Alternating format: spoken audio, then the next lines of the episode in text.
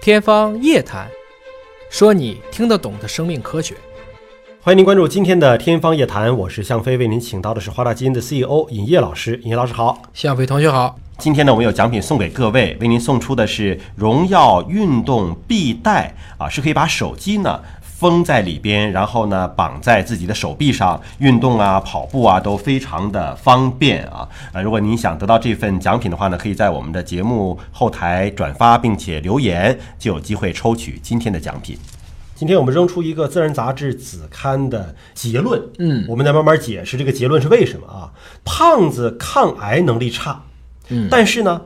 得了癌症之后做免疫治疗的效果又好，嗯，这是怎么回事呢？有人曾经这么说过，扛折腾，嗯，扛折腾，胖子嘛，得了肿瘤都会瘦嘛，嗯，啊，瘦的时候就瘦死了，胖子还可以去扛一扛。但这个里面说的是从免疫治疗的角度去考虑的，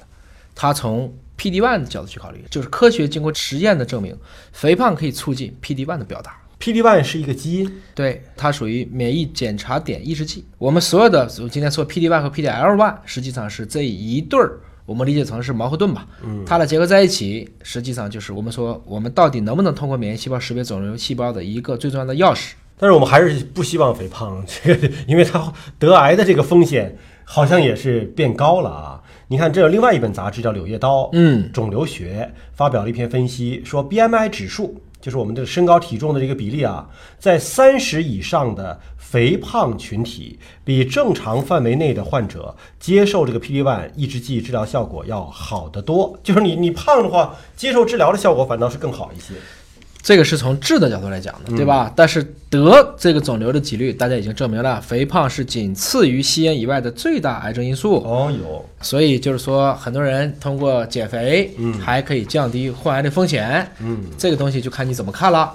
那么具体来说呢，这个研究者呢先对小鼠内的 T 细胞检测了一下，然后两组小鼠分别喂啊，一个是给百分之十的脂肪的正常饮食，还有喂一个高脂饮食，嗯，高达百分之六十。那你猜猜这两个老鼠过了六个月和十二个月怎么样啊？肯定是那个高脂的胖了呀。哎，高脂的胖了，同时 T 细胞功能也变得很弱，怎么办呢？这个时候它的增殖能力就不行了，免疫细胞表达量又少，分泌干扰素这些等细胞因子能力也弱了非常多，而且 PD-1 阳性 T 细胞数量明显增加了，嗯，与正常身材的小鼠相比，足足增加了两倍，嗯。那么老鼠是这样，我们也说不能把老鼠的实验直接往人上做呀，接着做什么？做猴子吧。哎，做恒河猴和人类志愿者同时做了类似的实验，结果也很类似。PD-1 这个阳性 T 细胞明显变多了，所以抗癌的能力整体就变差了。那么 T 细胞变弱了，所以肿瘤是不是长得就快了呀？对，果然，你去往这个肥胖小鼠当中啊，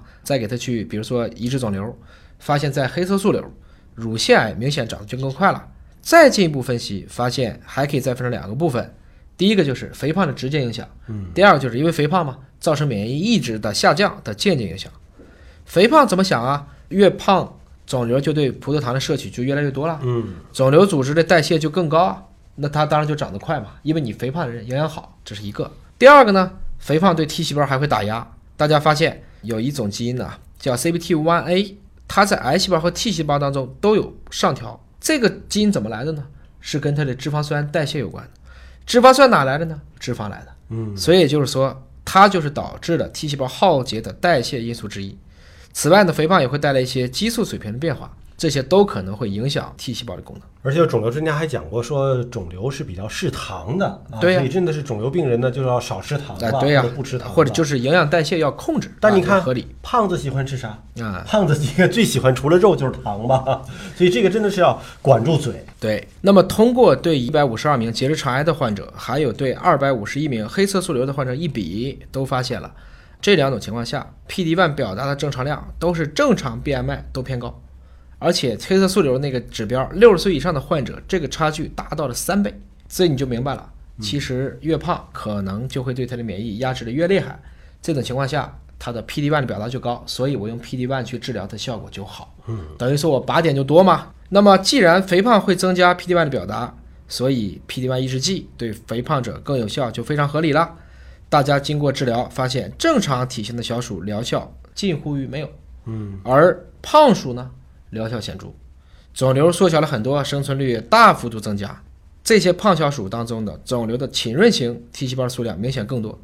这个 CD 八呀、CD 四啊这几个 T 细胞呢，它的比值更高，换言之，它的这种健康的细胞因子水平就增加了。然后研究者又进一步的去研究肿瘤转移实验，发现它们的转移灶也都更少。所以最后得出的结论就是，胖小鼠对 PD-1 抗体的治疗效果相应更佳。虽然肥胖对于免疫治疗效果更好，但我们还是更希望说，就不要得肿瘤这种疾病啊。那所以这个还是要降低得肿瘤的风险。除了不吸烟之外，减肥让身体的 BMI 指数控制在一定范围之内，也是一个非常重要的一个手段。哎，这个同研作者呢就想做到这一点。嗯，既然肥胖会提升它的治疗效果，我们能不能让肿瘤病人都变胖啊？嗯，就是已经是肿瘤患者了，把它养胖，哎但是很难呐、科学家就担心，因为肿瘤也会利用你氧对化的过程中的这些能量，这两个之间它的这种优劣性啊，两害相衡还是两利相衡，怎么去取舍，大家觉得也未必可知。对呀、啊因为肿瘤患者做了放疗化疗之后，很多都是消瘦了，啊，你想让他长胖，那得供给更多的营养，那供更多的营养会不会